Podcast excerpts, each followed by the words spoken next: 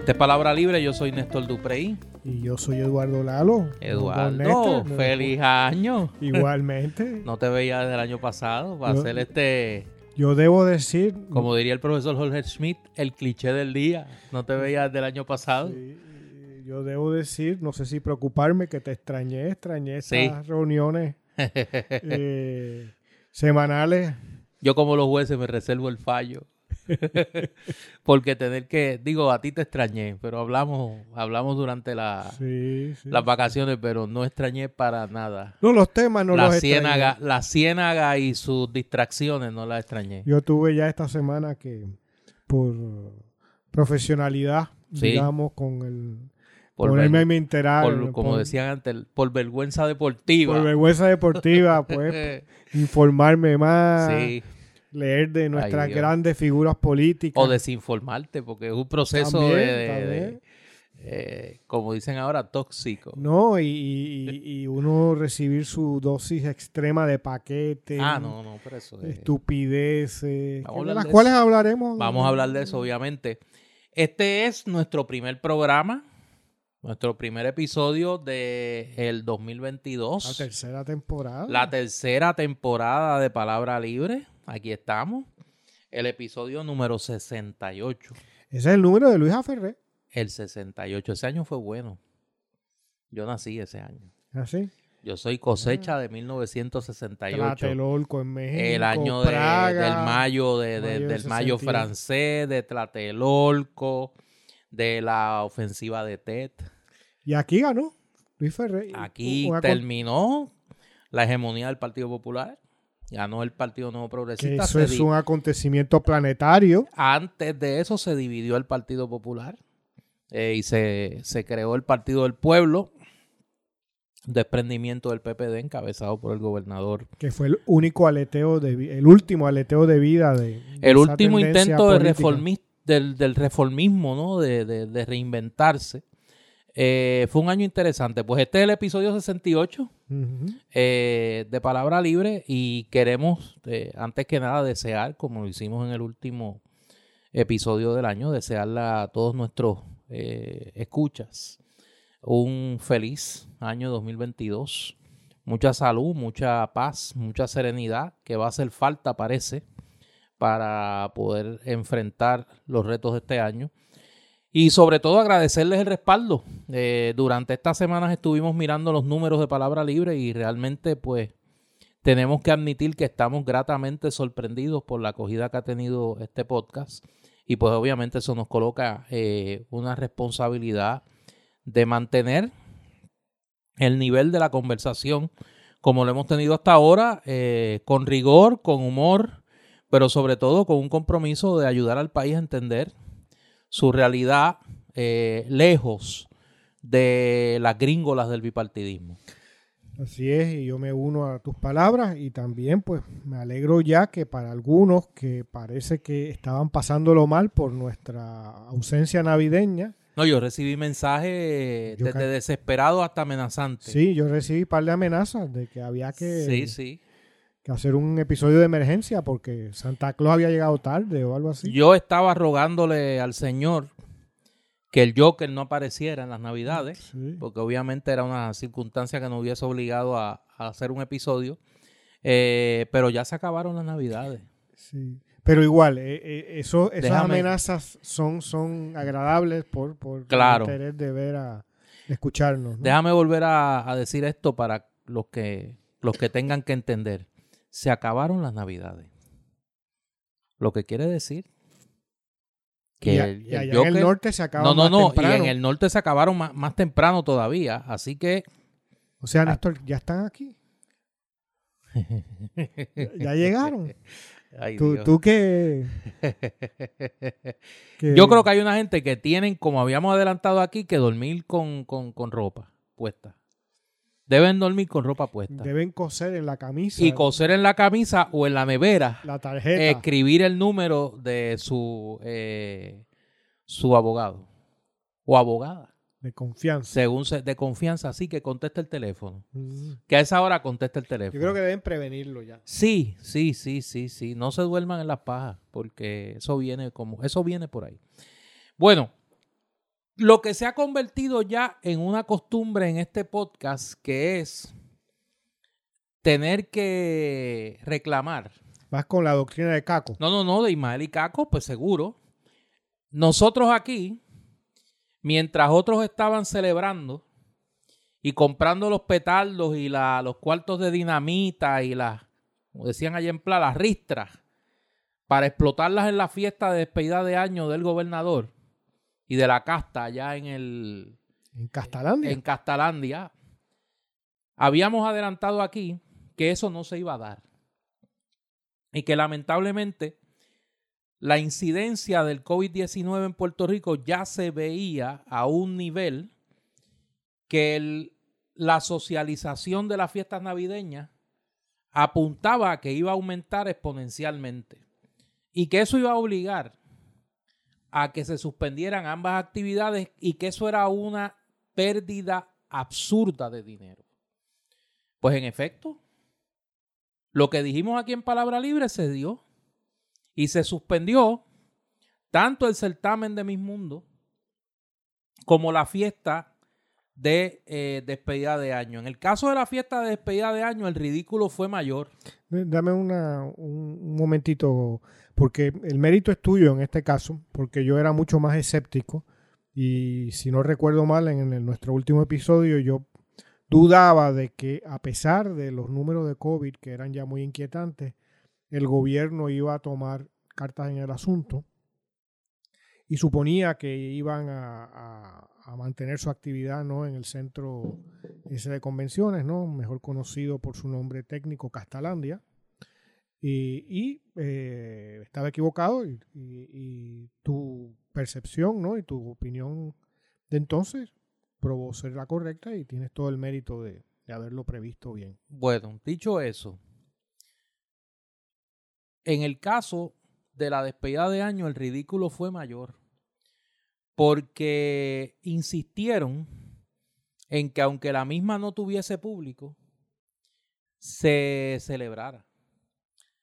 Y montaron todo este espectáculo castalandesco. ¿Tú la viste? ¿Tú la viste? No, no, yo tengo otras cosas que hacer, la despedida de año. No, yo creo que nadie la vio. No, no, no, no. Eso sale en YouTube, alguien lo, No, no, pero sí, es que es, que es peor. La transmitieron por, eh, por ABC, la cadena ABC.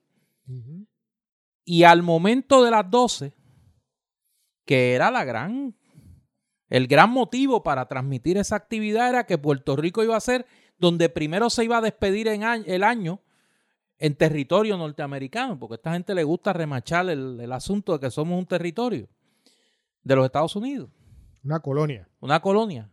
Pues cortaron la transmisión. Qué cosa, chicos. Cortaron la transmisión. y no se vio, no se vio en una gran cantidad de, de eh, emisoras que transmiten la programación de ABC. O sea que, ellos no se dieron cuenta que que aquí había conciudadanos de ellos. No, no. Que estaban celebrando. No, se dieron cuenta. Mira, más transmitieron en CNN que no le pagaron un bellón a CNN no le pagaron un bellón y habían dos periodistas de CNN, Gary Togman y su hija, que estaban quedándose en Puerto Rico y transmitieron desde Puerto Rico. Y no le costó un bellón al gobierno de Puerto Rico.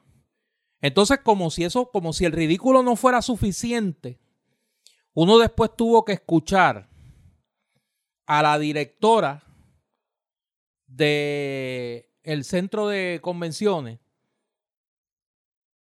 antigua vicealcaldesa de mm. Guaynabo. De el moralísimo. Que parece que ahí fue que ahí fue que pulió sus destrezas en la gerencia pública, defendiendo la, entre comillas, inversión del gobierno de Puerto Rico y diciendo que iba a producir una ganancia de 30 millones de dólares.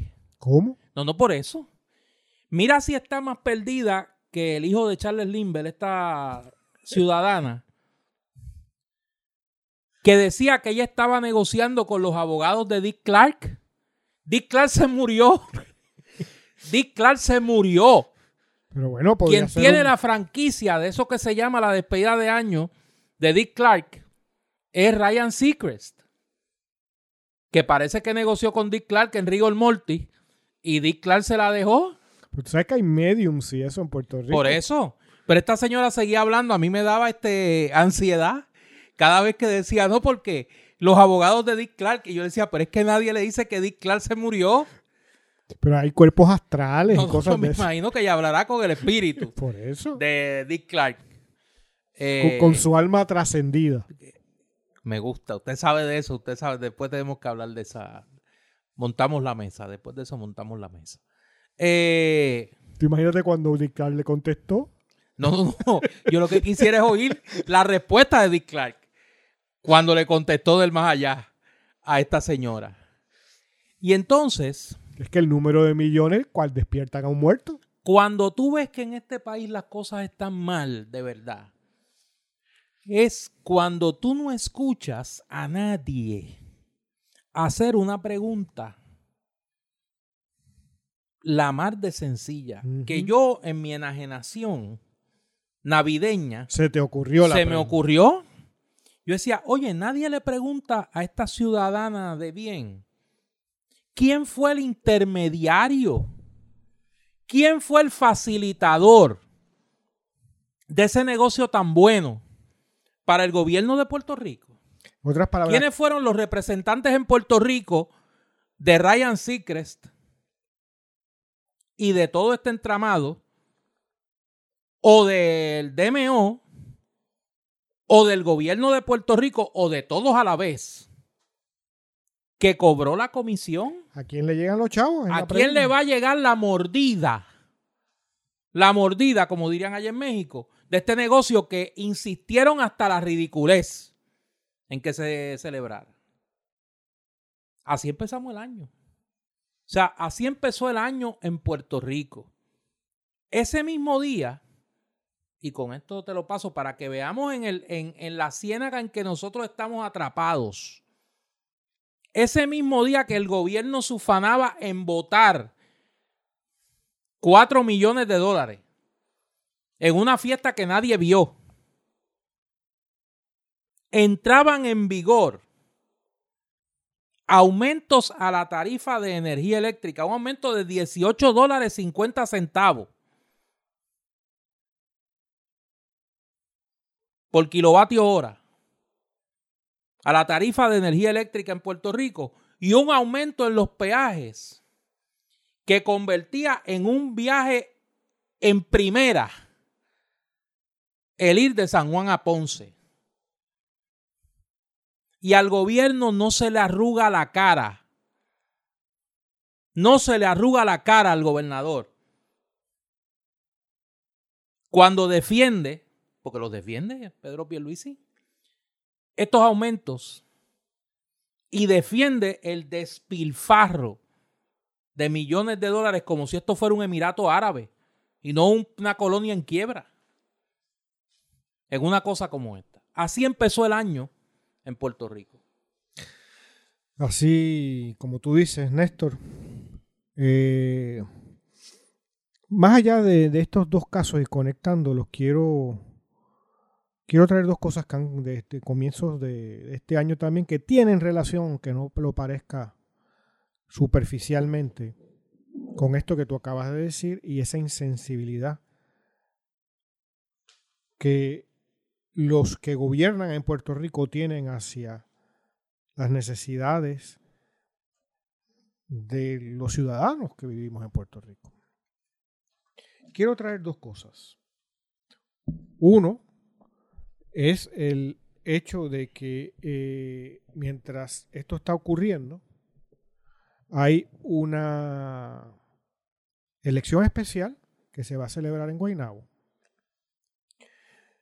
Y eh, hoy en nuestro programa sale los sábados, en, la edición del nuevo día del viernes, es decir, de ayer, sale una entrevista con uno de los candidatos de eh, la elección especial para el municipio de Guaynabo, luego de que su alcalde, como comentamos aquí en los últimos episodios ¿no? del año 2021, fue eh, arrestado por las autoridades de Estados Unidos por corrupción y por recibir todo tipo de, de dineros mal habidos. Ángel Pérez. Ángel Pérez. Y perdió la alcaldía. Este era el presidente de los alcaldes del PNP, de la Asociación de Alcaldes. Que tenía, déjame poner una nota al calce, que tenía un sideline, como dirían allá en Hoboken, New Jersey, tenía un sideline de facilitador de Oscar Santamaría También. ante los, sus colegas alcaldes. Y si no estoy equivocado, y tú me corriges, Néstor, su esposa era una egregia jurista, defensora de ley, la ley, ley y el orden. La ¿no? ex juez Lisa Fernández y ex representante de la Cámara. O sea que eh, en esa casa, en la intimidad de la casa, la ley y el orden era, iban en primer lugar. Básica- Eh, eh, eh, básicamente. esto no, no debe prestar, no debe levantar alertas, ¿verdad? Ni como dicen así, banderas rojas, ni demás. O sea, esa señora jueza excelsa de, de- del aparato tribunalicio Ilustre togada. ilustre togada, eh, no tenía, me imagino que idea de los manejos de su marido, ¿no? Eh, ella también pertenecía a un partido sin historial de corrupción, como En el Partido absoluto. Nuevo Progresista. Así es. No llegó a la judicatura por ser miembro del Partido Nuevo Progresista. Para nada. O sea, que, que nos muestra ya un récord, ¿no? Impecable. impecable que no debería hacer que yo estuviera dedicándole eh, aquí atención a ese asunto. Pues bueno, uno de los que aparen- de los candidatos que aparentemente con más oportunidades, que más oportunidades tiene, como les decía, fue entrevistado por el Nuevo Día es el front runner. en, en el día de ayer, ayer viernes, que es Edward O'Neill. E- ¿Ese apellido te resulta familiar? A mí me suena. Yo que he vivido Yo lo he, en oído, ese lo he oído, lo he oído antes. que, que- lo he escuchado antes. que vivo en ese municipio, me suena por ahí. Es más, Como del área de Guaynabo. alguien me envió una fotografía que era un avistamiento Sí. de un O'Neill al lado de una tumba coco. Bueno, en este caso no se sabe qué tumba. Tumba ética. Porque el hombre de- está de, el hombre está ahora de senior counsel Sí. de la campaña del hijo. de Sí, Héctor. O'Neill. Él lo mismo organiza las caravanas, que hace la estrategia, que, o sea, un lavado con planchado, eso se va cómodo con él. Entonces, a lo mejor la memoria hay que refrescarla. Pero Héctor O'Neill, aparte de ser un estadista que no sabe inglés, que no podría trabajar en Estados Unidos, que eh, es, ha hecho 20.000 barrabasadas en Guaynabo, en debe de los municipios con mayor desigualdad social en el país, ¿no? En donde hay desde la gente más rica de Puerto Rico a barriadas, ¿no?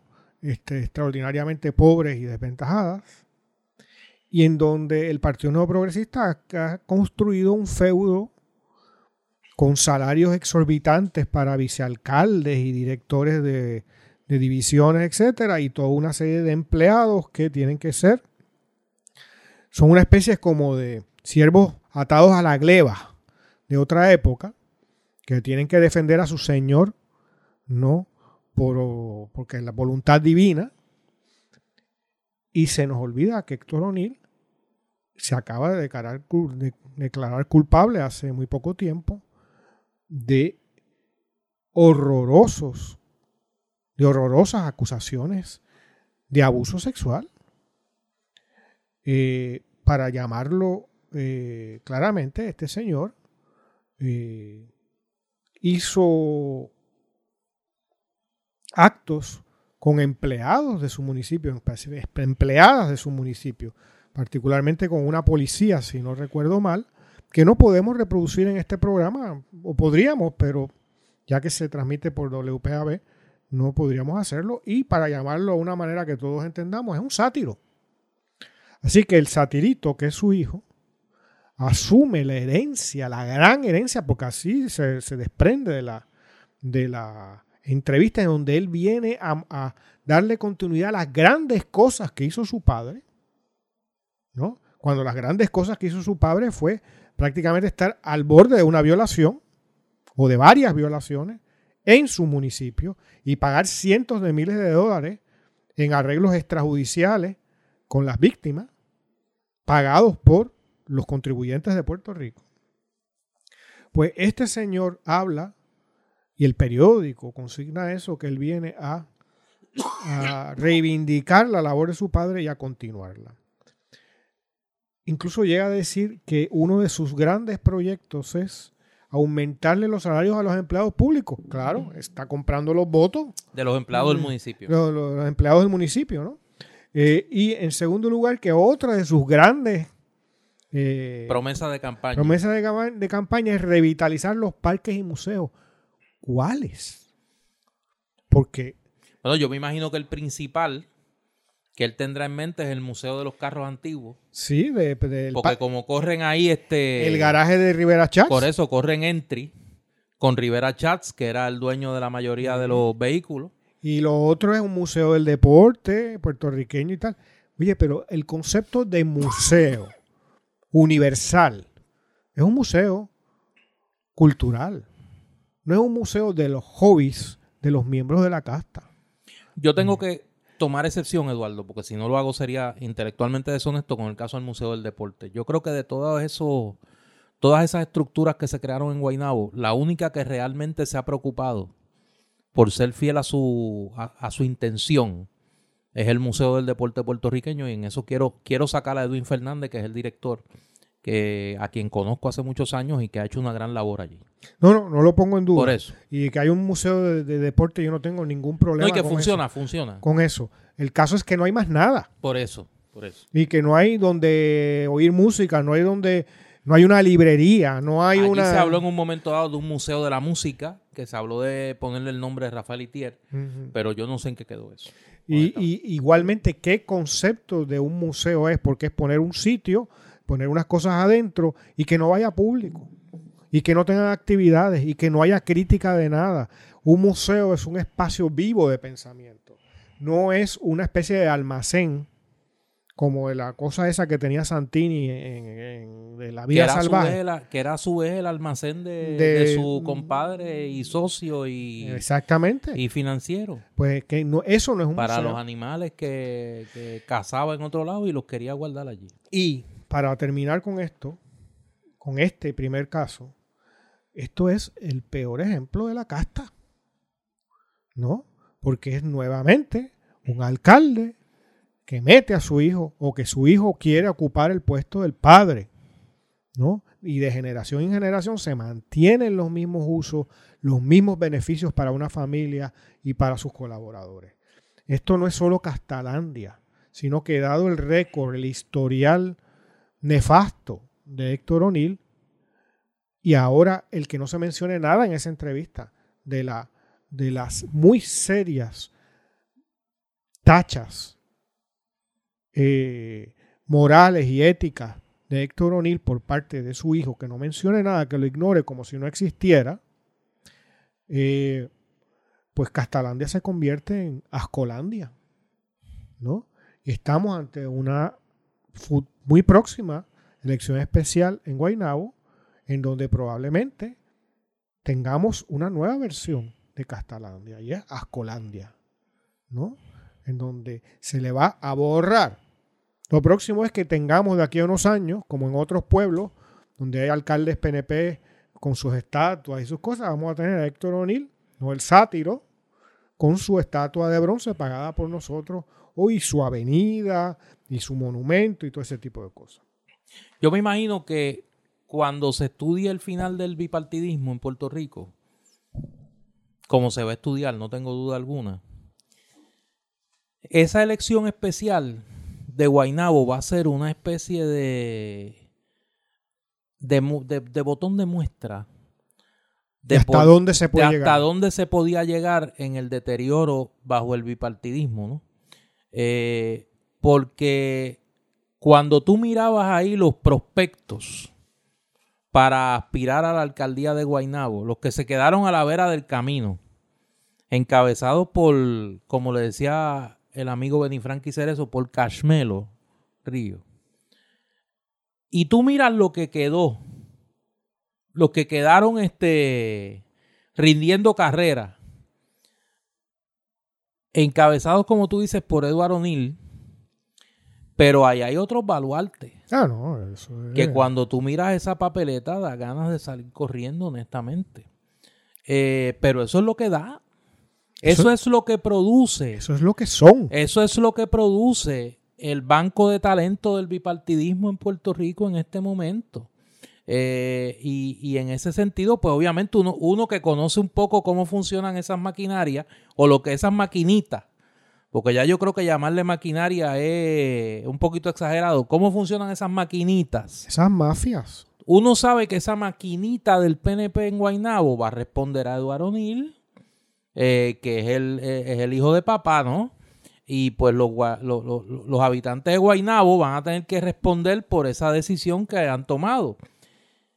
Ni hablar de la contienda que está en la frontera allí, de la que usted quería hacer este el Helmut Kohl de esa región, la quería unificar, Guaynabo y Cataño. Bueno, yo todavía estoy en carrera. Usted ahí. está en carrera. Usted está, usted va a ser el, el Helmut Kohl de la zona metropolitana. Y ya yo te dije que Te va a cuando, yo, unificar eso cuando allí. yo llegue a la alcaldía, a la poltrona municipal, como Me gusta. pomposa y tontamente se dice en Puerto Rico. Muy bien.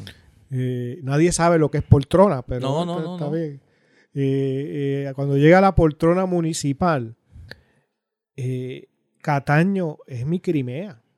Excelente. O sea, eh, este, me gusta la metáfora que utiliza. yo voy, yo, yo voy, tú imagínate lo que yo voy a proveerle a Cataño, No, no, no. a los expolíticos, a los sátiros de Cataño y los narcotraficantes, de, perdón, de Guainabo, los sátiros de Guainabo y los narcotraficantes de Guainabo, pueden ahora veranear, tienen su costa, Van a tener allí Pues- una. pueden ir a chinchorrear dentro Sí, sí, de, de- de la misma, del mismo de esa gran espacio región, político. De esa, de esa gran región que usted va a crear.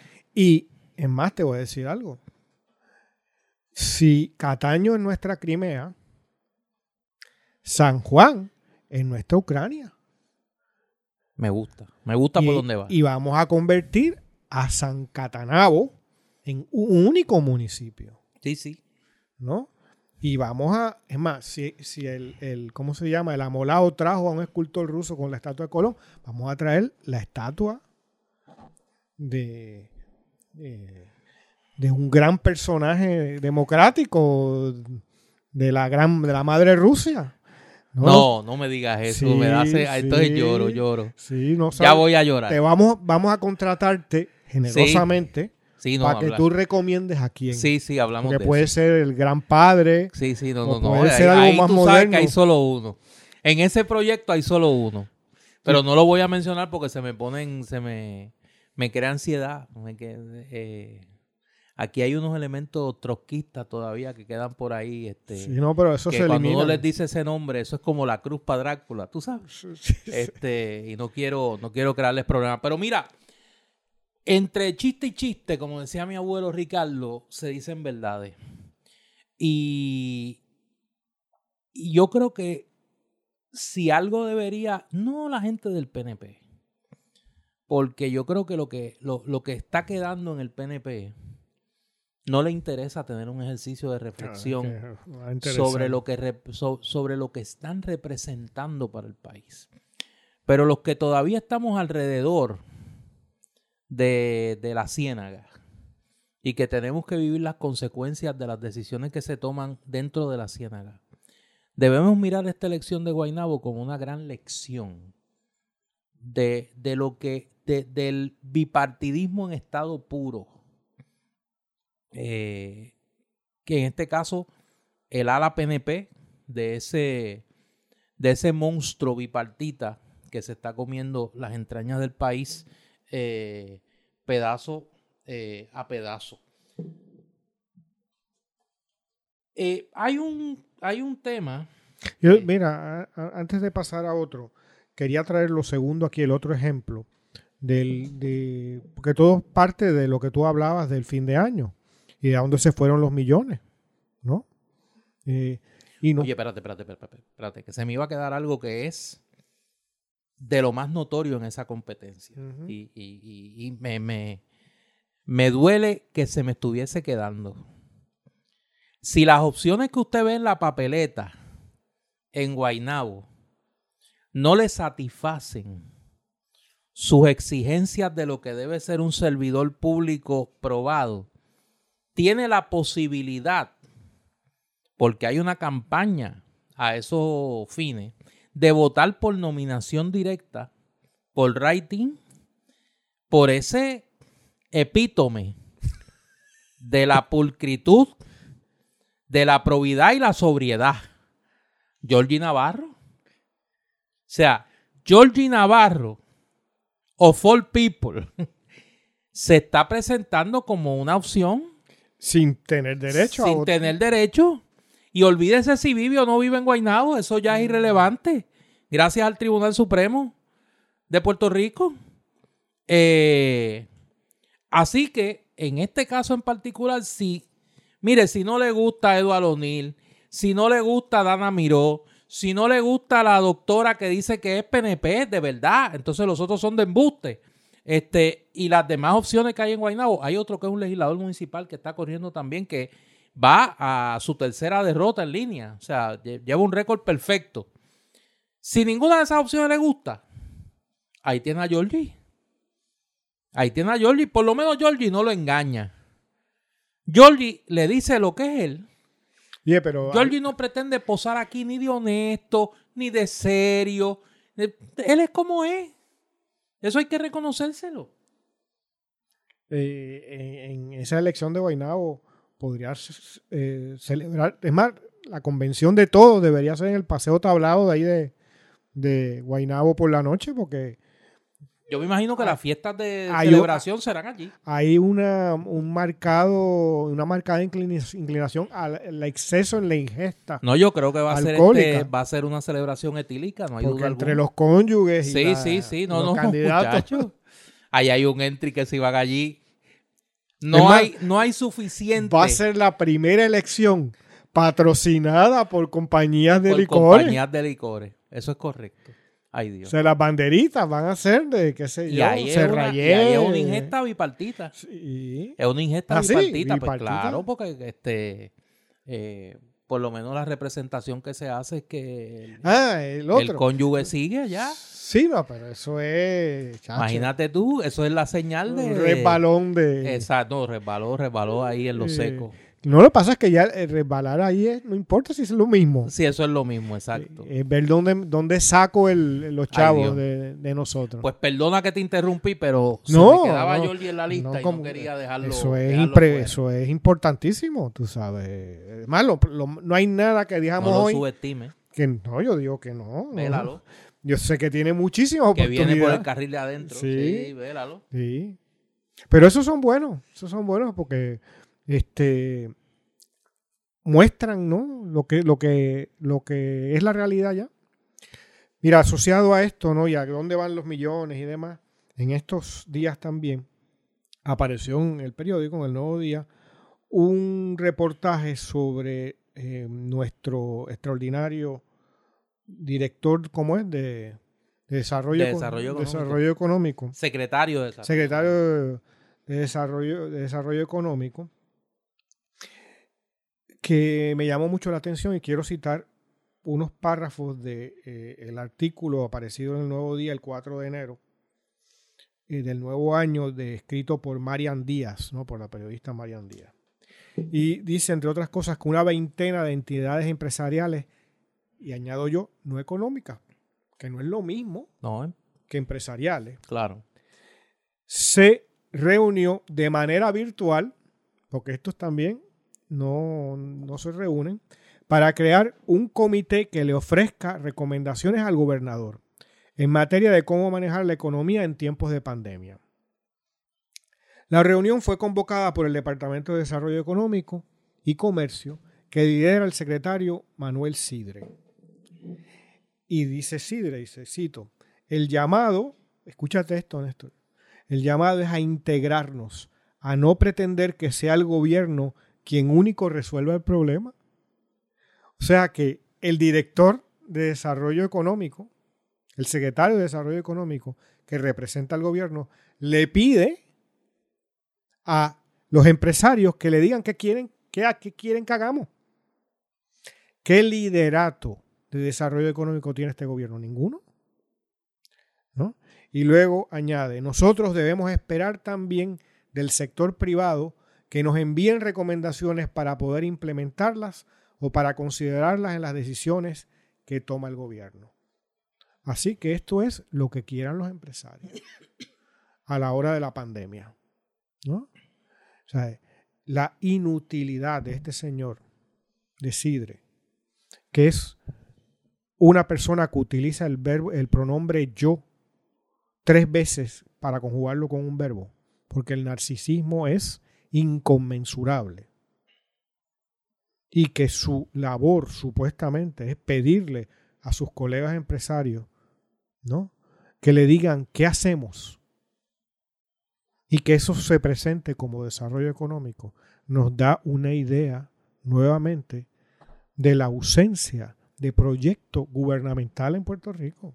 Aquí lo que hay es un sector que ha copado con apenas el 30 y poco por ciento, 32 por ciento, 33 por ciento del voto en las últimas elecciones, los puestos del gobierno y que gobiernan para ellos, para sus intereses. Y esa es la misma perspectiva de la fiesta fin de año y el concurso de belleza este igual, que eso se, nos, presenta, se nos presenta como desarrollo económico. ¿Cómo es desarrollo económico eso? Que alguien venga acá y coma en un restaurante, ¿cómo eso es desarrollo económico? O se hospede en un hotel extranjero, de una, de una cadena extranjera, que a lo mejor ni pasa por un banco de Puerto Rico el dinero. O sea, es o son mentecatos ¿no? O nos pretenden engañar como si nosotros fuéramos los mentecatos. O sea, eso, ¿cómo, en qué cabeza cabe? Si no, bueno, también esta gente que ha crecido en una colonia y nunca ha estado fuera mentalmente de eso, no tiene ni idea de lo que hace un ministro de economía en el mundo. Y así de todas las áreas, ¿no? Relativas al gobierno. O sea, eh, esto es pequeñas ligas, esto es sin insultar a los niños que juegan pequeñas ligas.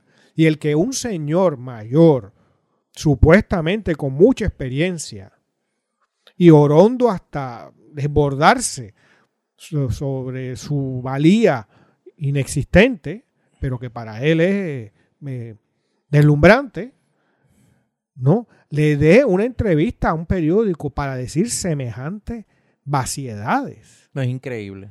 ¿no? Y que pase con ficha y que nadie le haga una pregunta de verdad, ni nadie levante, eh, excepto nosotros aparentemente, ¿no? Eh, el llamado de alerta de que como, esto es como un estudiante que diga, ¿no? Que eh, él puede, le como un maestro que le pida a los estudiantes que se evalúen a sí mismos. ¿Qué van a decir? pues que, los empresarios van a hacer alguna autocrítica sobre sí mismos. Estos son los mismos empresarios que las leyes de, reforma laboral eh, están pretendiendo un regreso a, una especie de servidumbre. No, es, e, es, indecible. Esto es todo. Lo de fin de año tuyo pasa por la alcaldía, la elección especial a la alcaldía de Guaynabo y el intento de heredar el patrimonio del sátiro por el satirito O'Neill y aquí por la, no se puede decir ni mediocridad, sino sencillamente la incapacidad total, porque están colonizados hasta el eje de los funcionarios de este gobierno, empezando por el gobernador, que no concibe un mundo fuera de la colonia, lo único aparentemente que han conocido. Y mientras tanto, la miseria del pueblo puertorriqueño, porque para ellos el pueblo puertorriqueño está muy lejos. Esos no fueron invitados a la fiesta de Castalandia. Esos no van a disfrutar del Museo de los Carros Antiguos de Guaynabo, ¿no? Y los parques de Guaynabo van a ser para dárselos a unos empresarios para que cobren. Yo estuve en Cataño recientemente y fui a estacionar en un estacionamiento vacío frente a la lancha de Cataño y está entregado el estacionamiento vacío a un concesionario privado, es propiedad del municipio, frente a la torre municipal. ¿Y tú sabes cuánto cuesta la entrada? Aunque esté cinco minutos allí. Cuatro dólares. Fuerte. ¿No? Pues esa es la idea. O sea que el ciudadano. Ah, entonces hay espacio para estacionarse en todas partes. Fuera del estacionamiento. Porque no hay nadie. Pero en todas partes está prohibido estacionar. O sea, en las ciudades, en este caso Cataño, municipio PNP, con el excelso Cano como gobernador, o que anda por alcalde, ahí, que anda por ahí disfrutando.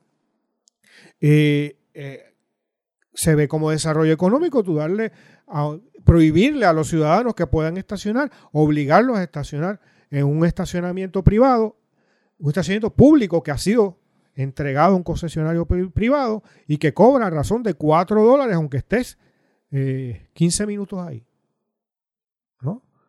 Pues eso no es desarrollo económico, eso es explotación.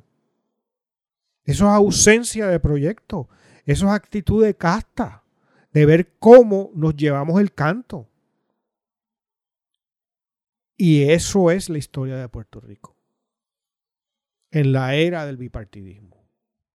Antes de eso eran los poderes coloniales, ¿no? de las multinacionales estadounidenses, de tiempos de España, siempre con la misma actitud. Y la casta, ya lo decía José Luis González, es la misma desde mitad del siglo XIX. Yo sobre esto tengo algo que decir, particularmente lo que ha sido la eh, cobertura de la prensa, pero como va a ser algo un poquito fuerte, quiero respirar y tener el oasis cultural eh, de palabra libre ahora. Porque voy a entrar, sí, porque voy a entrar en, en agua profunda. Eh, y no quiero tener y quiero quiero, coger el aire fíjate a lo mejor podrían conseguir en Guaynabo una unos juguetes inflables femeninos o algo así para que para que sea menos nocivo ay Dios. Mira no me cuque. Eh, como este podcast, este episodio va a salir en el, sábado después de Reyes, todavía hay una gente que están eh, bregando con los Reyes y con Santa Claus. Que no este, fueron a la fiesta porque no tenían nada. Sí, sí, que, que están este, en tiempo extra. Están que, tienen unas navidades en tiempo, en tiempo extra. Y pues Bambola Juguetes Creativos pues tiene su última eh, mención navideña en este episodio.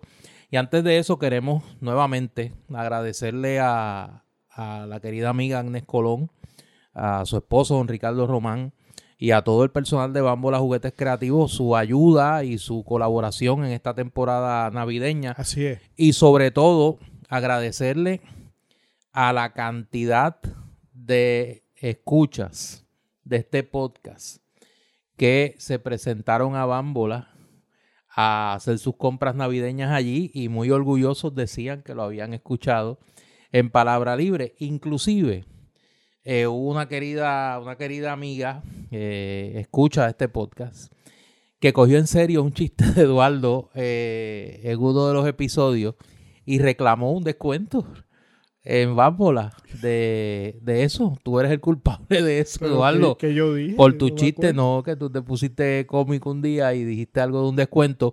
Pero como eh, Agnes y el equipo de Bámbola son así, pues le honraron, le honraron el descuento. Ah, Aunque nosotros, pues obviamente no, no, no habíamos dicho eso en serio. Eh, pero eh, en Bámbola nos han presentado hoy una lista de eh, juguetes que son boricuas. Son de empresarios boricuas, jóvenes creativos puertorriqueños en su inmensa mayoría y puertorriqueñas, que han desarrollado eh, juegos, accesorios y libros locales.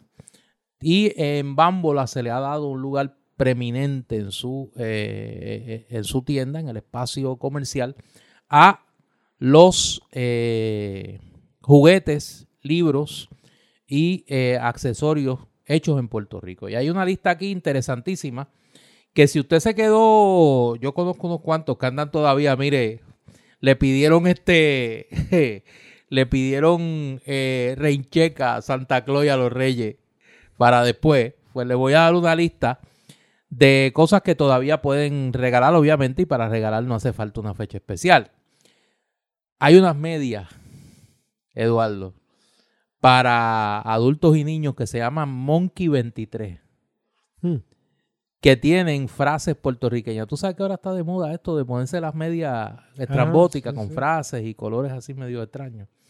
Eh, yo soy bien aburrido. Yo me las pongo negra y. Eh, yo ni me pongo. Y cuidado, yo a veces no me pongo, depende.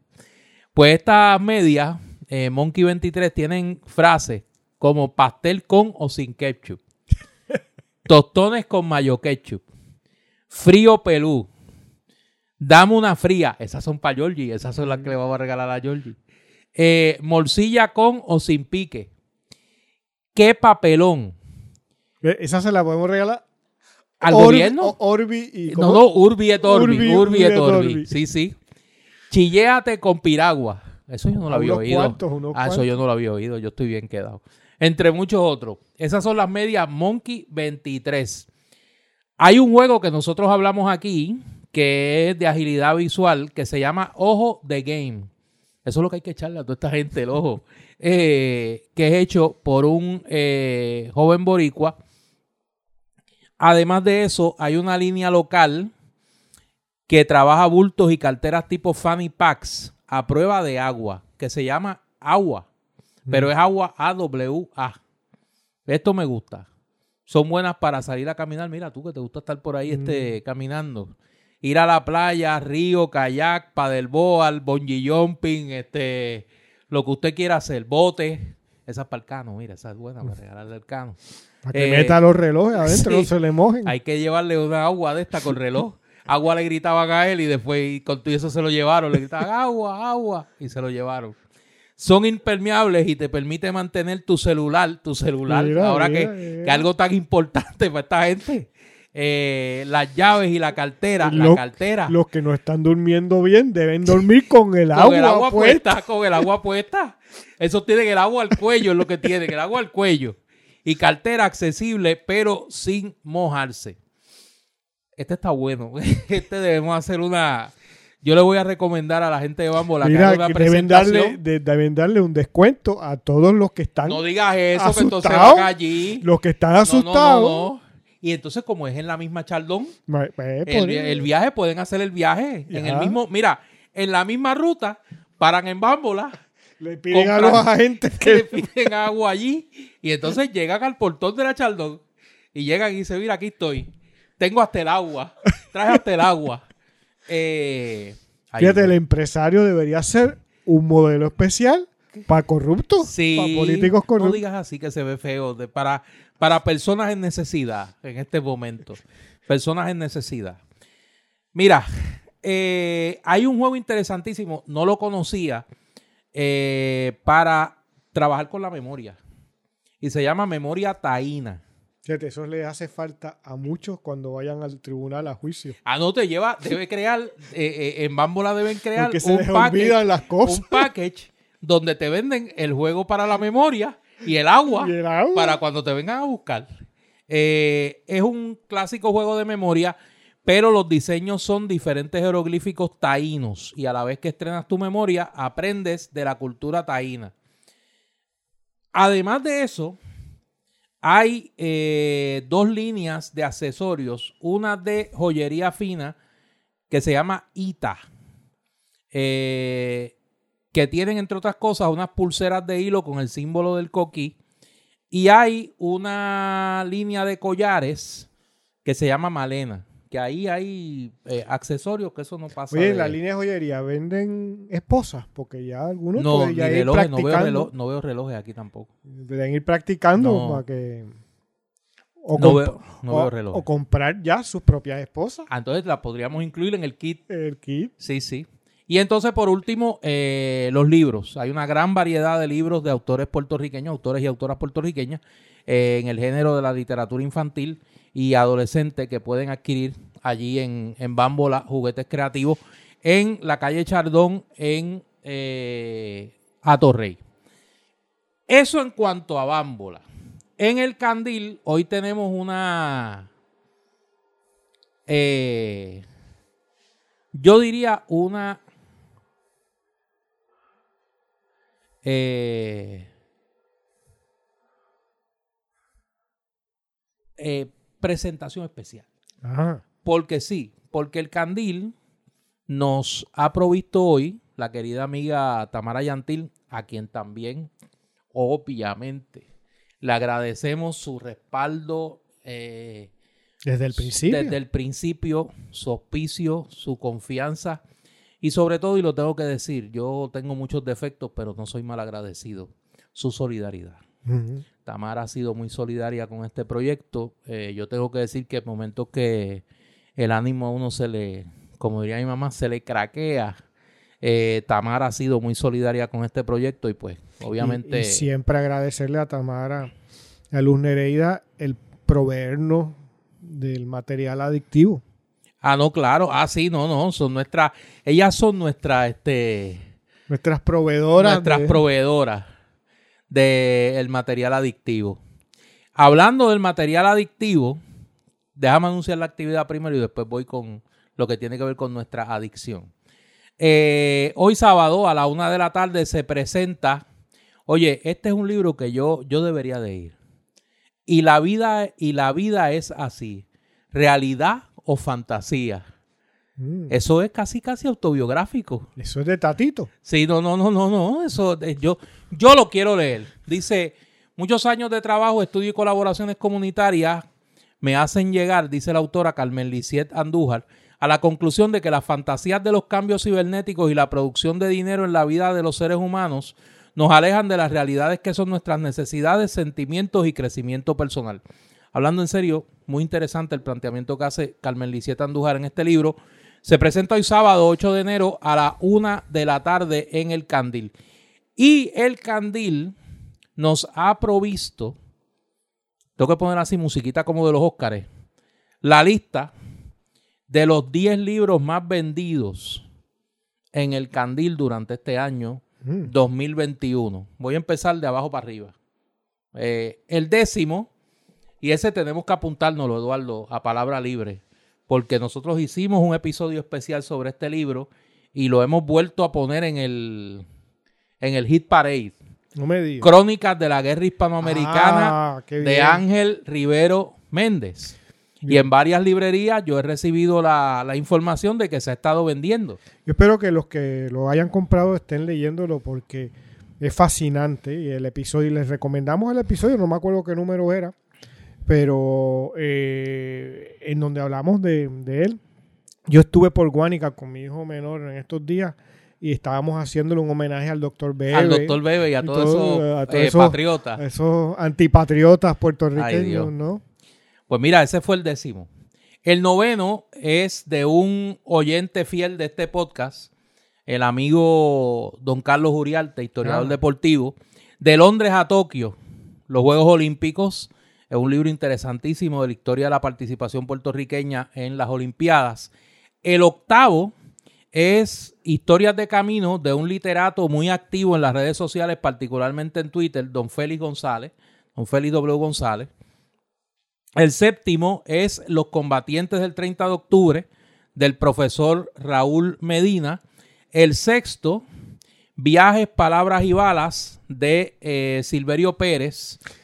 El quinto, Una, antes que continúes, Néstor, me, nos informa aquí la imprescindible, nuestro imprescindible colaboradoras ¿no? de nuestro equipo, que el episodio en donde hablamos del libro de Ángel Rivero es el el 37, 37. que lo pueden encontrar en, en- en cualquiera de las plataformas. Pues decía que el sexto, el sexto libro más vendido es Viajes, Palabras y Balas de Silverio Pérez. El quinto es el libro Huellas de eh, doña Laura eh, Albizu Meneses, De Editorial Patria. de Editorial Patria del maestro eh, Pablo Marcial Ortiz Ramos. Si digo eso, nadie sabe de quién estoy hablando. De el amigo y hermano Tito Ortiz. El cuarto es un libro de su señoría. Ah, mira. Lo roto, lo mentido, Mentido, Lo abandonado. lo abandonado. Crónicas del bipartidismo terminal. Ahí está, de don Eduardo Lalo. Ese es el cuarto de mayor eh, venta en el candil. El tercero, latitud 18 grados norte, del de, el licenciado y amigo Raúl Carbonel, hijo.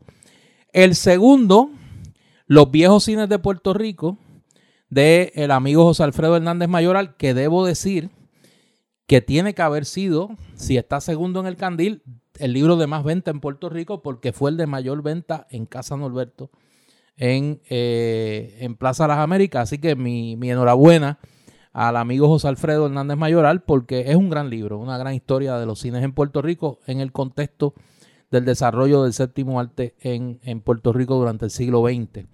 Y el libro de más venta en el candil, recetas contadas de la maestra Wilda Rodríguez. Ah, mira, wow. A que tú veas. Pero eso no, no viene con invitación a comer o. Bueno, yo espero que ahora, para celebrar que fue el libro de más venta, eh, nos invite a, a- a- a una degustación de alguna de las recetas que están en el libro. Yo por si acaso soy vegetariano. o sea, y le, y, le, y, y- y le pone de aderezo una buena conversación que con Wilda siempre eso se da sobre el presente político de Puerto Rico y particularmente algo de lo que voy a hablar que es el estado de los medios de comunicación en eh, el país. Esos fueron los 10 libros de mayor venta en el Candil y yo quiero hacer una exhortación especial y hablo por experiencia propia, tanto mía como de Eduardo.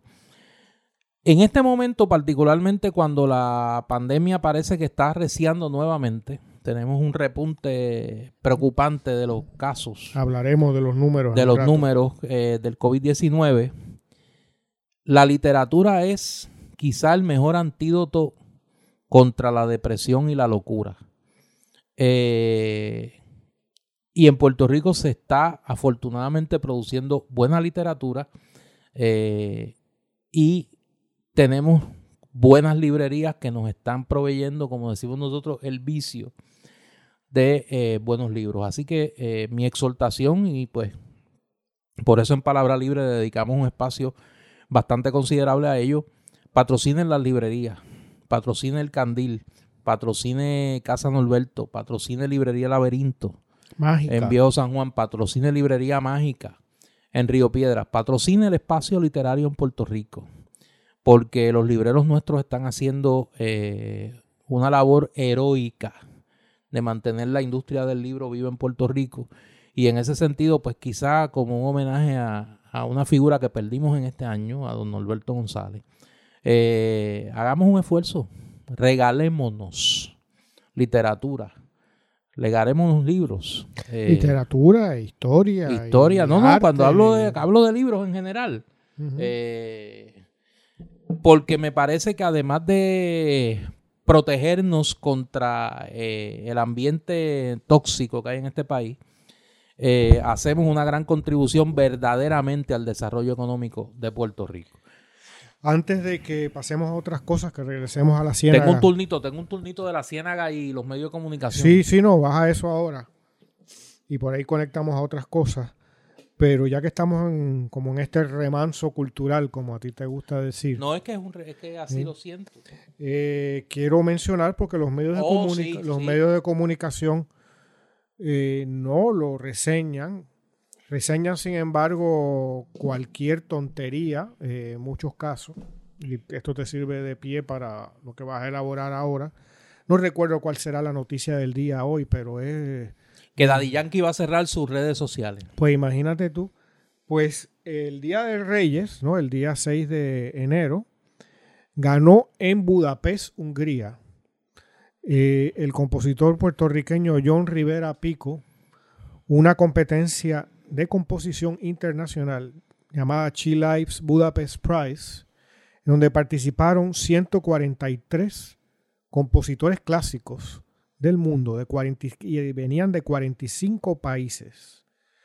Y John Rivera Pico, puertorriqueño, estudiante doctoral de composición en la Universidad de Birmingham, en Inglaterra, y sobre todo amigo y colaborador mío en un proyecto musical que es el que aquí he hecho referencia en algunos ya en otros episodios y que pueden encontrar en cualquiera, cualquiera que tenga interés en todas las plataformas musicales y en YouTube también. Eh, piezas como La Colonia Material, La Década Desolada, El Arte es un gesto, las hemos compuesto e interpretado eh, los dos. Pues John recibió el premio, el primer premio entre esos 143 participantes de 45 países por su pieza para piano Mosaico Abierto número 4 y nos muestra la calidad y la pujanza de la cultura puertorriqueña que puede competir por pulmón, a pulmón, con otras en el mundo. John, al igual que yo, al igual que tantísimos otros artistas, escritores, pintores, etcétera, no recibimos el más mínimo apoyo de las instituciones políticas de nuestra sociedad.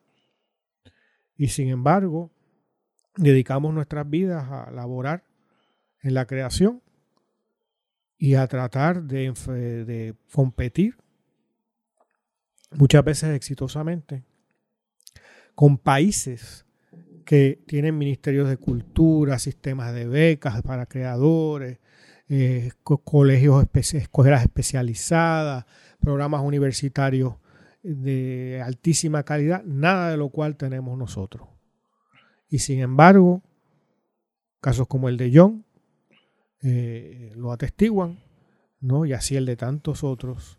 Pienso en Daniel Lin, ¿no? por ejemplo, recientemente con... Eh, eh, la beca que ganó y, su participación en la Bienal de, del Museo Whitney en Nueva York y, así muchos otros no quiero mencionar porque no vengo preparado con un listado. Las listas mm, siempre son injustas. Sí, pero eh, son muestran, ¿no?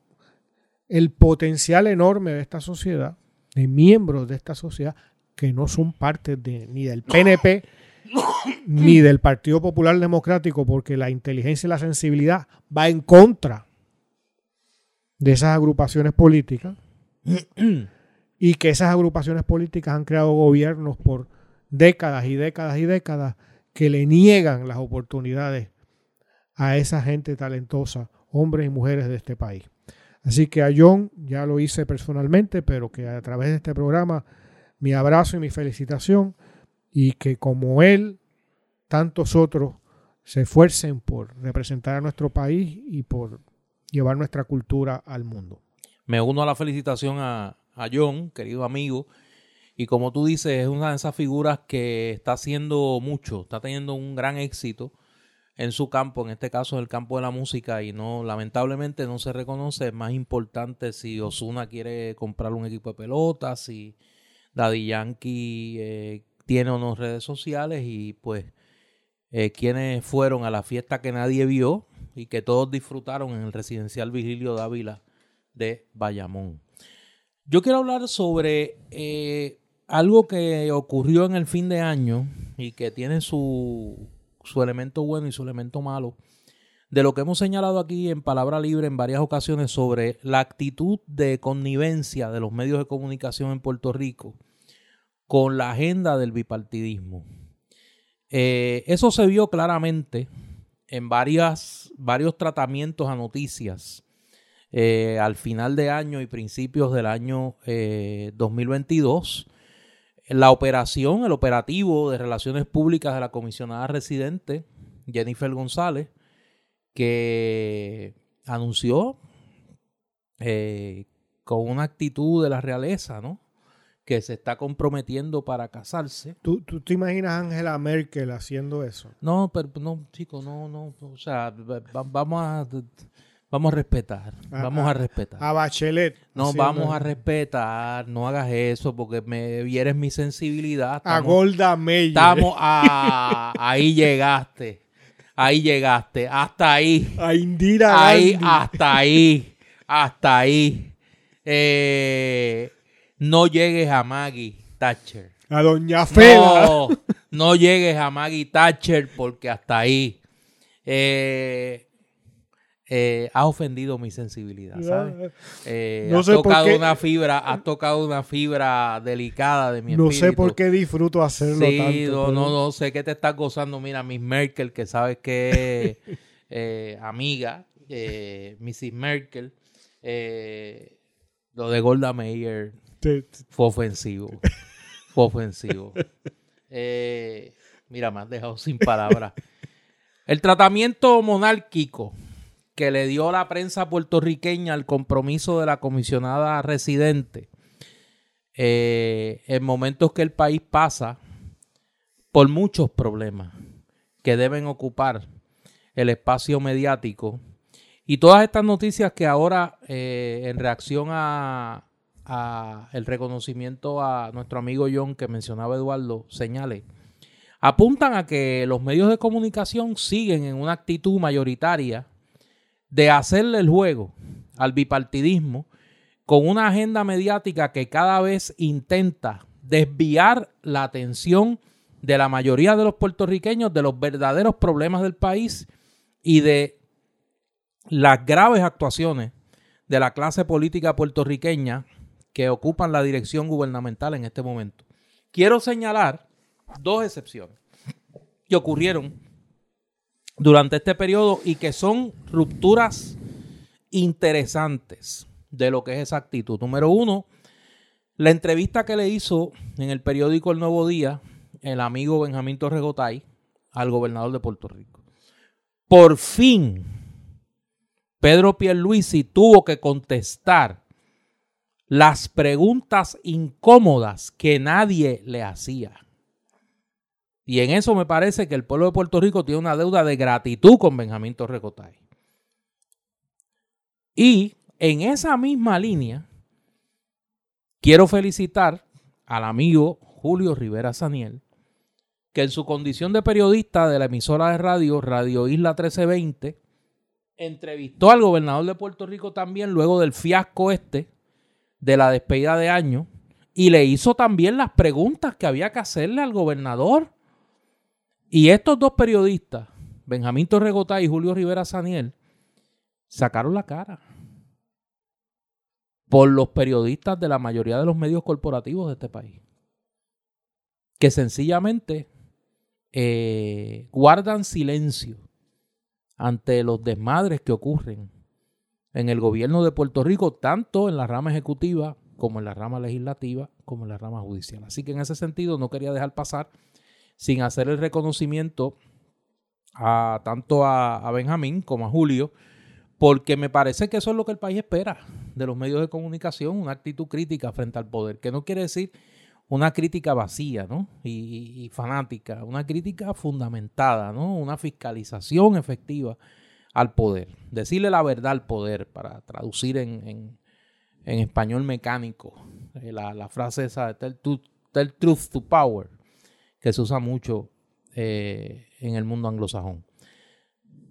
Lo bueno del año, hemos dicho lo malo del año que comienza, vamos a hablar, quiero hablar de lo bueno. Nosotros en este podcast, desde su inicio, hemos defendido y no hemos escondido nuestra línea editorial. Nosotros somos críticos institucionales del bipartidismo. Nosotros hemos planteado que este podcast está, eh, su función es ir más allá del bipartidismo. Y en esa medida hemos insistido, tanto Eduardo como yo, en que entendemos que en este momento urge el entendido de las fuerzas del cambio político en Puerto Rico, es decir, aquellos que se colocan al margen del bipartidismo y que se plantean como opciones al bipartidismo, urge el entendido de esas fuerzas políticas para presentar de cara al 2024, aún con las limitaciones de la ley electoral, del código electoral que prohíbe tácitamente las alianzas eh, y las candidaturas coaligadas, un frente electoral, un espacio común electoral fundamentado en un programa de mínimos y en la concertación de respaldos a candidaturas comunes dentro de las limitaciones de la ley electoral. Y en ese sentido, el año ha comenzado bien.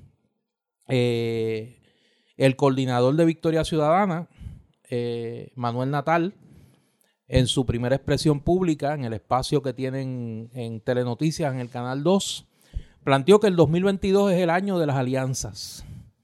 Y en ese sentido no se quedó en la mera mención de una frase, sino que lo ha ido acompañando con, eh, con hechos. Y de, de paso, al final de esta, al final de esta semana, se hizo eco de una columna que publicara en el periódico Primera Hora Juan Dalmau, eh, en su carácter de portavoz visible del Partido Independentista Puertorriqueño, fue su candidato a la gobernación, y Manuel eh, reprodujo esa columna de, de Juan Dalmau y lo hizo señalando que esa agenda que proponía Dalmau era, y voy a, estoy buscando aquí para leerlo, para citar eh, lo más fiel posible. Escribió Manuel, los temas incluidos por el licenciado Juan Dalmau en este escrito se refiere a la columna que publica en primera hora el 5 de enero Juan Dalmau que se titula Agenda Legislativa para el 2022. Dice, los temas incluidos por el licenciado Juan Dalmau en este escrito deben formar parte de la agenda común entre las fuerzas progresistas del país. Estoy seguro que podemos contar con los votos de las delegaciones de Victoria Ciudadana, el PIB y el senador independiente José Vargas Vidot. Y preguntaba, pregunta Juan, ¿algún PNP o algún popular se suma? Los puntos que plantea Dalmau en su eh, en su eh, columna. columna es, en primera instancia, la reforma, la reforma electoral. Es un nuevo código, eh, es un nuevo código electoral. Medidas para atender el verdadero desarrollo económico del país. La justicia salarial, salarial a los maestros y la reforma curricular en educación, además de eh, el uso de la red de Prepanet para eh, la educación pública en Puerto Rico, legislación sobre el tema del estatus político y medidas sobre protección ambiental y señala una serie de proyectos que se han presentado por la delegación legislativa del PIB y que han contado con el respaldo de otras fuerzas eh, políticas representadas allí, pues, particularmente Victoria Ciudadana y Vargas Vidota en el Senado y que Manuel hace suyo como parte de lo que entiende que es una agenda de país, eh, lo que él ha llamado la alianza de país de cara al 2024. Me parece que comenzamos bien, me parece que se comienza en la dirección correcta. Y esto es un proceso que requiere mucha paciencia de los involucrados, requiere mucho desprendimiento eh, van a haber piedras en el camino y van a haber voces, tanto al interior de las colectividades involucradas como ni hablar de fuera, que van a eh, tratar de torpedear esto por una razón muy sencilla. Se le va la vida al bipartidismo en esto. Se le va la vida a la caquistocracia que gobierna Puerto Rico. Y saben que... Se, se le van los privilegios. No, no, eso es que voy saben que la única manera en que perderán sus privilegios es con un triunfo electoral contundente, con una victoria contundente de las fuerzas del cambio en Puerto Rico, con la elección de un gobernador que no responda al bipartidismo, con una mayoría legislativa que no responda al bipartidismo, con unos municipios claves del país en manos de eh, hombres y mujeres que no respondan al bipartidismo. Y en ese sentido me parece que ese diálogo, que debe incluir a otras fuerzas políticas, eh, pienso en el caso de Eliezer Molina, que se ha convertido en una voz importante de denuncia contra la corrupción en Puerto Rico, pienso en el caso de Vargas Vidot en el Senado, y voy a decir algo que a alguna gente no le gustará, yo lo voy a decir. Con personas que hoy militan en el Partido Popular y que tienen que romper tienen que acabar de romper con esa estructura caduca. Y ellos saben quiénes son. Y escuchan este podcast. Y ellos saben quiénes son. y están en la legislatura sentados allí y están en algunos municipios y saben que el Partido Popular se murió. Saben que desde el Partido Popular es imposible construir una opción de verdadero cambio para este país. Y que saben que la única alternativa que tienen para ser parte de un proyecto de cambio es acabar de abandonar esa casa que se está cayendo y que no va a resistir al 2024. Y en ese sentido, yo desde mi humilde búnker eh, celebro ese, ese diálogo y repito, hay que tener mucha calma y hay que tener mucha paciencia, pero me parece que se camina en la dirección correcta y eso es lo importante. Es una excelente noticia esa. Este es el único camino que hay. Los oyentes de este eh, podcast, ¿no? En muy diversos episodios saben que eso ha sido una insistencia tanto de Néstor como mía. Y para mí, en lo personal, ¿no? Eh, desde mi visión personal, no hay otro camino. Yo creo que Néstor quizás también estaría de acuerdo con eso, con eso. No hay otro camino para Puerto Rico. La única forma en que la esperanza pueda renacer, aunque sea temporalmente para esta sociedad, es si creamos una alternativa de cara a la próxima elección.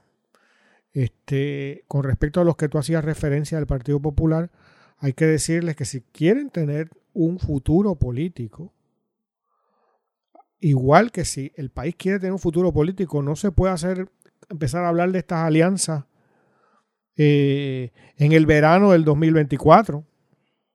¿No? Ya estamos casi tarde, pues para ellos están casi tarde también. hay que romper con valentía. No romper para ver, no romper a, los a los otros populares de, figuras de otras épocas, ¿no? Como los Pe Peñaclós, los de Castrofón. que es como que aquí eh, la gancería me llegué a un límite, no me van a dejar más, me voy al otro lado a hacer ganso. No. Y están a un pasito de ser percibidos así. Y eso es el fin para ellos, en tanto que políticos. Este, si quieren ser ciudadanos en vez de políticos, que tengan un cargo en la legislatura o en donde sea, es hora de mostrar su diferencia y de abandonar y darse cuenta ya. Son, ¿cuántos? Eh, 80 y cuántos años de Partido Popular? Bueno, desde el, desde el 48 que llegaron al poder con Muñoz Marín, desde entonces para acá. 84 cumple en julio. Pues 84 años de impostura, de proponer algo que no existe, de haber manipulado lo que tú es tu tesis, ¿no? Como el mismo Muñoz Marín desde el comienzo pretendía ser una cosa independentista y no lo era y fue llevando y sacando y atropellando a sus opositores hasta llegar al poder, para llegar al poder y encumbrarse en él. Y en el 68 el guiso se acabó parcialmente y hubo una reorganización, pero que en el fondo es un toma y daca hasta el día de hoy. Eso lo tenemos que abandonar. Y los que están todavía en el Partido Popular, el darse cuenta de la realidad siempre dignifica. Siempre. La verdad dignifica. El no querer ver la verdad por cobardía es la destrucción de eh, eh, el prestigio y la dignidad. y se convierten en cómplices de, de, lo que está pasando. Yo, yo leo y escucho mucha gente. Eh, que están todavía en el Partido Popular, obviamente, yo hablo con ellos, son mis amigos, eh, los conozco hace muchos años y yo no le exijo unanimidad de, criterio conmigo a mis amistades. Y realmente es incomprensible que personas que, que, que, saben cuál es el estado de situación del Partido Popular en este momento permanezcan en él. Y cuando, y cuando dices estado de situación, ¿qué quieres decir? ¿Qué queremos decir? en el Partido Popular no hay materia prima humana para encabezar un proyecto de cambio político en Puerto Rico. Y cambio político no quiere decir que el director del Fondo del Seguro del Estado en la región X va a ser popular en vez de PNP. El Partido Popular prometió derogar el código electoral, no lo hizo. El Partido Popular prometió derogar la reforma laboral del gobierno Fortuño, Roselló, Vázquez, Pierluisi. No lo hizo. El Partido Popular prometió rescatar la Universidad de Puerto Rico. No lo hizo. El Partido Popular ha prometido en varias ocasiones un mecanismo procesal para atender el tema del estatus político de Puerto Rico. No lo ha hecho. Lo va a hacer. Entonces, ¿qué se en el 2024. Y entonces yo me pregunto y le pregunto a estas personas, son mis amigos, los quiero mucho, pero ¿hasta cuándo van a esperar? ¿O es que creen, vamos, para, porque las cosas tienen nombre? El alcalde de Villalba, por buena gente que sea, buena gente es mi mamá, doña Evelyn. ¿Usted cree que puede ser la figura para encabezar un proyecto de regeneración del país? ¿Usted cree que Tatito Hernández puede ser el vehículo para un cambio político en Puerto Rico? ¿Usted cree que el retorno de Alejandro García Padilla puede ser el vehículo para promover un cambio político en este país, porque las cosas tienen, los procesos tienen nombre y apellido. O de Eduardo Batia, imagínate, sería extraordinario. Pero esas tres figuras que acabo de mencionar son las que más se repiten en las conversaciones de los populares. Si usted cree que esas figuras pueden encabezar un proyecto de cambio en este país, yo le deseo la mejor de la suerte y el mayor de los éxitos. Chocará con el Titanic antes de llegar al témpano de hielo. Aparte que no ganan. Por eso, la única manera de promover los cambios que el país necesita es construir una fuerza política a partir de las existentes que se enfrentan al bipartidismo y generar una mayoría electoral en Puerto Rico que devolviéndole la esperanza a ese millón de electores que no votan, aumente el registro electoral y produzca por primera vez en Puerto Rico en mucho tiempo una mayoría electoral en favor de un proyecto de cambio. Esa es la única manera. Y a mí me parece que en ese sentido lo que están haciendo poco a poco, con calma, con paciencia, con desprendimiento, con madurez política. Juan Dalmao, y Manuel Natal va en la dirección correcta. Y todos los que estén hay todos los que se sumen colaborando en eso. Las que se sumen a ese, a ese proceso, entendiendo a lo que se aspira desde el principio. Esta semana, eh, yo no sé a ti, Eduardo, pero yo hice un ejercicio que hacía tiempo no lo hacía, tengo que confesarlo, eh, de sumergirme en la conversación política en los Estados Unidos. Eh, y es realmente preocupante lo que uno está viendo, particularmente toda la reflexión que se ha dado en la inteligencia política norteamericana a partir del aniversario del intento de golpe de Estado, de autogolpe, que quiso dar Donald Trump el 6 de enero del 2021 eh, no solo las actividades que se hicieron en el Congreso, el discurso del presidente Biden y todo lo demás, sino toda la conversación, que es lo que más a mí me ha llamado la atención, de figuras que uno todavía respeta. Pienso en la columna de opinión que publicó en el periódico El New York Times el expresidente Jimmy Carter, que a mí me parece que es en este momento uno de los faros de moral política que tiene la sociedad norteamericana y otros intelectuales conservadores, liberales, progresistas, de centro, que apuntan a lo mismo, a que la democracia norteamericana, la alternancia política en los Estados Unidos, el derecho al voto como un elemento fundamental de la convivencia política en ese país está en peligro.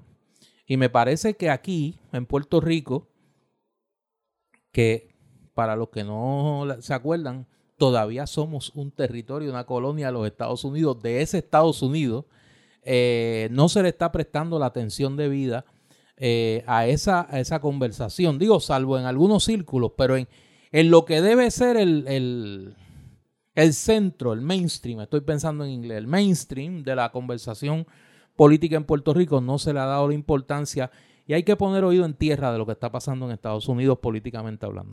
Bueno, es muy inquietante. Yo le comentaba a Néstor que en, ya preparándome para, para este primer episodio de la nueva temporada, hice de esas expediciones sociológicas extremas, ¿no? Eh, que hago por minutos, ¿no? O sea, por periodos cortos, porque si no puede haber daño permanente. Definitivo. Este, y entré recientemente a, a una página de internet eh, que es muy conocida, ¿no? Y muy vista en Estados Unidos, que se titula Infowars, que dirige Alex. Eh, me ahora el nombre. Alex Jones. Y es inquietante, ¿no? En un país que las cifras de hoy del COVID-19 es que se rompió el récord ayer de casos en Estados Unidos en toda la pandemia. O sea que estamos con más contagios, está en Estados Unidos con más contagios que nunca desde el comienzo de la pandemia. Fueron más de 610 mil casos en un día. O sea que en dos días es más de un millón dos, millón doscientos mil. Y las muertes que las, las últimas veces que hablamos de esto aquí en Palabra Libre estaban alrededor de 1.300, un poco más de 1.300 como promedio diarios, ya están en más de 1.400 fallecimientos diarios a, a causa del COVID-19, con una variante que supuestamente es débil y que no hace nada, que esa es la percepción pública, que hace muy poco. Sin embargo, están muriendo una cantidad enorme de personas. En Puerto Rico fueron en estos días 17, 19 diarios, ¿no? Que es muy inquietante. Pues en, esta, en este portal de internet, ¿no? de Infowars, tenemos a gente que ha usurpado completamente el discurso del, del, Partido Demócrata de Estados Unidos o de la izquierda en general y la ha convertido en su discurso hablan en contra de las multinacionales, hablan a favor de la democracia, hablan de la mafia gubernamental, pero que ellos no la ven como suyos, como que ellos participan de ello. Y están completamente en contra de las vacunas. Eh, de hecho, este sitio Infowars vende productos que supuestamente curan el COVID y que son inhaladores nasales con yodo que puedes comprar en cualquier farmacia sin receta. Mientras todo esto está pasando y hay un Estados Unidos atroz, infame, que siempre ha estado ahí, es más que ha gobernado gran parte de su historia, pero que ahora se ve en toda su crudeza. Se, se fue el aniversario del 6 de enero del año pasado, del 2021, del intento de golpe de Estado en el Congreso. Y como tú sabes, habló el presidente Biden. Y a mí me llamó mucho la atención, por lo menos, por lo menos algunos pedazos de su alocución. Porque yo te digo lo que yo percibo, yo sé que aquí amor tenemos diferencias de criterio, pero yo percibo un individuo que ha vivido en el mundo del privilegio del blanco rico norteamericano a lo largo de su vida, para colmo, con 30, 40 años metido en Washington, en posiciones de gobierno altamente bien pagadas y con 20 mil beneficios, siendo senador, vicepresidente y candidato a presidente en varias ocasiones. Y ahora, ¿no? Primer mandatario de esa nación. Y es alguien que te hable de la violencia del 6 de diciembre como si fuera una cosa única. 6 de enero. Del 6 de, enero, perdón, del 2021, eh, como una cosa única en la historia de Estados Unidos. Estados Unidos es un país que el año pasado hubo más de 700 masacres con armas de fuego. Un país que ha estado en guerra prácticamente toda su historia. ¿no? Un país que ha invadido y que en el momento actual conspira contra varios países del mundo. Es un país increíblemente violento. Que nos lo digan a nosotros que nos invadieron militarmente y que no nos dieron oportunidad de nada, sino de imponer su mandato y de aprovechar el país como ellos entendían hasta el día de hoy. ¿No? Tenemos un impuesto imperial desde el 1917, que son las leyes de cabotaje, que hacen que todo sea más caro en Puerto Rico. Toda la legislación de las cosas importantes es legislación que conviene a los intereses de Estados Unidos. ni, la, ni la industria, ni la agricultura, ni nada puede ser defendido desde Puerto Rico por las leyes federales que nos rigen. Y todo eso es posible por la invasión que ocurrió aquí hace ciento veintitantos años. ¿De qué país está hablando Joe Biden? Es un país ideológico. Esto es igual que en la Plaza Roja, a su manera. ¿No? En el 1900, digamos, 82. Cuidado. No, estoy hablando, estoy hablando en serio. Que esté hablando de, los, de, las bondades del comunismo, ¿no? En la Unión Soviética, mientras tiene eh, disidentes metidos en hospitales psiquiátricos, después de haber tenido un historial de persecución de, millones de personas y eliminación de millones de personas. Oye, el grado de violencia no es el mismo, pero el sistema deja un espacio semejante para la violencia. Y desde arriba se habla ignorando todo eso. Y la figura de Biden en ese sentido no aporta nada nuevo. Es un mundo de fantasía en donde Estados Unidos es extraordinario y hay que volver a defender, no, eh, defender la democracia. ¿Qué democracia? ¿No? Habría que preguntar. Eh, cuando están, hay todo un historial de supresión de votos y de control de los distritos para que no ganen las minorías y todo ese tipo de cosas. No ahora. El gerrymandering. Desde, siempre. ¿no? En donde que haya un negro en el Senado de Estados Unidos es una maravilla. Y si hay un latino, es un conservador, ¿no? de origen de, de ancestro, de ascendencia cubana, ¿no? Y eso es noticia de primera plana, que alguien gane de, esas minorías. ¿sabes? Estamos hablando de un país que no se mira al espejo y Biden no se mira al espejo. Y ve como algo eh, desconectado de la historia norteamericana lo que pasó hace un año, el 6 de, de enero. ¿no? Y como si no tuviera nada que ver con él.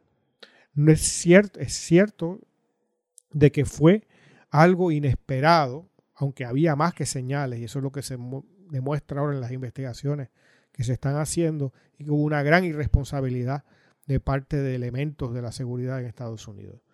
Pero eh, nadie esperaba que fueran y tomaran el Capitolio, digamos, eso no pasa usualmente en esa sociedad, pero pasa de otras maneras. Y pasan otras cosas. Y pasan otras cosas.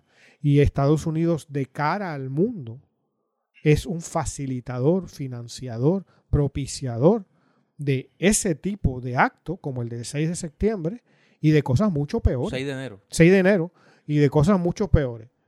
De cosas mucho peores, ¿no? Quizás estaba pensando el 11 de septiembre. Sí, mezclaste la fecha. Eh, este, eh, de muchas peores, cosas mucho peores a lo largo y ancho del planeta.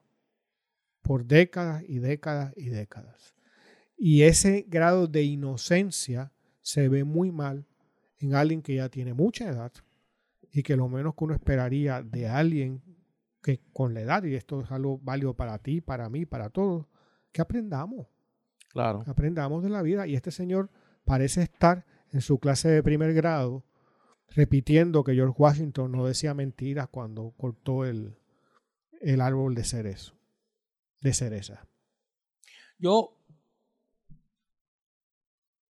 no es que difiera de ti, pero me parece, por lo menos en mi caso, que, que, quiero dar un énfasis distinto. Yo creo que con sus luces, con sus sombras, con sus defectos, con sus virtudes, eso que se llama en la conversación convencional la democracia norteamericana o la democracia estadounidense está en un momento eh, de gravedad institucional muy serio, muy serio. Y me parece que en ese sentido en Puerto Rico no se le ha dado la importancia necesaria a esa conversación, más aún cuando hay un sector de este país que bien o mal aspira a integrar la sociedad puertorriqueña en ese modelo político de una manera eh, eh, acabada, ¿no? Y en ese sentido, igual que, igual que en el Puerto Rico de finales del siglo XIX, no se tenía conciencia del deterioro de la, de la situación política en España, del deterioro de el papel de España en el mundo en aquel momento y se vivía en una especie de tubo donde lo único que se veía era España y a Estados Unidos se le veía de una manera lejana y distorsionada políticamente, aunque no así económicamente, eh, produjo mucho de el desajuste político que va a ocurrir en Puerto Rico a raíz de la invasión norteamericana del 98. Y me parece que en ese sentido haríamos bien todos y todas de mirar con más atención particularmente los medios de comunicación, lo que está ocurriendo en Estados Unidos. En ese sentido, tengo que hacer excepción de espacios académicos, mediáticos, donde sí se ha dado esa conversación. Hablo, por ejemplo, de Hilando Fino en Radio Universidad con el amigo profesor Javier Corón Morera. Hablo del, eh, del amigo y colega profesor Jorge Schmidt en su podcast.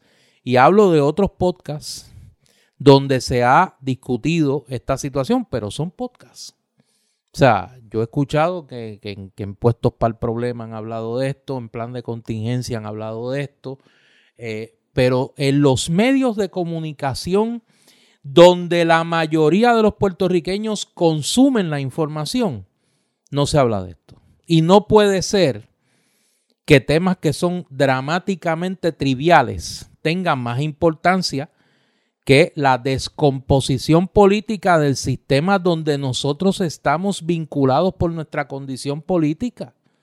Y en ese sentido, mi llamado, independientemente de cómo usted se posicione en la cosa, si usted cree que Trump es un héroe, que Trump es un charlatán, que Biden es la encarnación de Roosevelt y Lyndon B. Johnson, o que Biden es un viejo senil, lo que usted piense de, de las figuras en esta controversia. No hay duda de que lo que está pasando en los Estados Unidos es serio, dramáticamente serio. Y en ese sentido mi llamado es a que se converse más, a que se, se, estudie más sobre esto, eh, más allá de la conversación académica y la conversación en los medios alternativos, eh, ya en los medios de comunicación nuestros. Yo insto a los oyentes a que como experiencia sociológica, como hice yo, entren a Infowars por 10 o 15 minutos, o qué sé yo, Republican Nation, creo que es otro.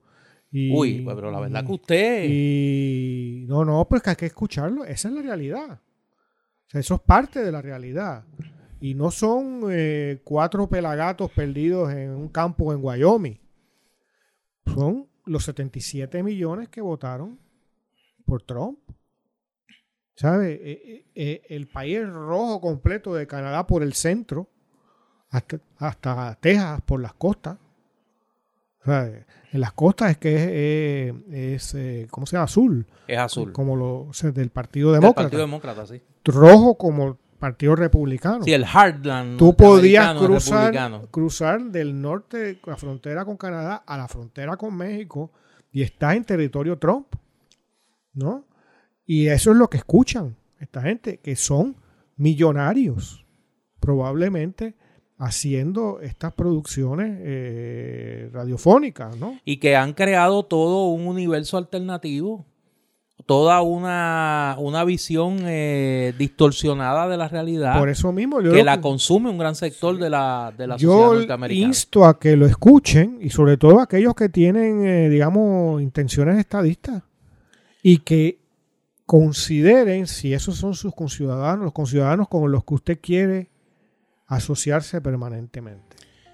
Esta es Palabra Libre, yo soy Néstor Duprey. Y yo soy Eduardo Lalo. Regresamos en una semana.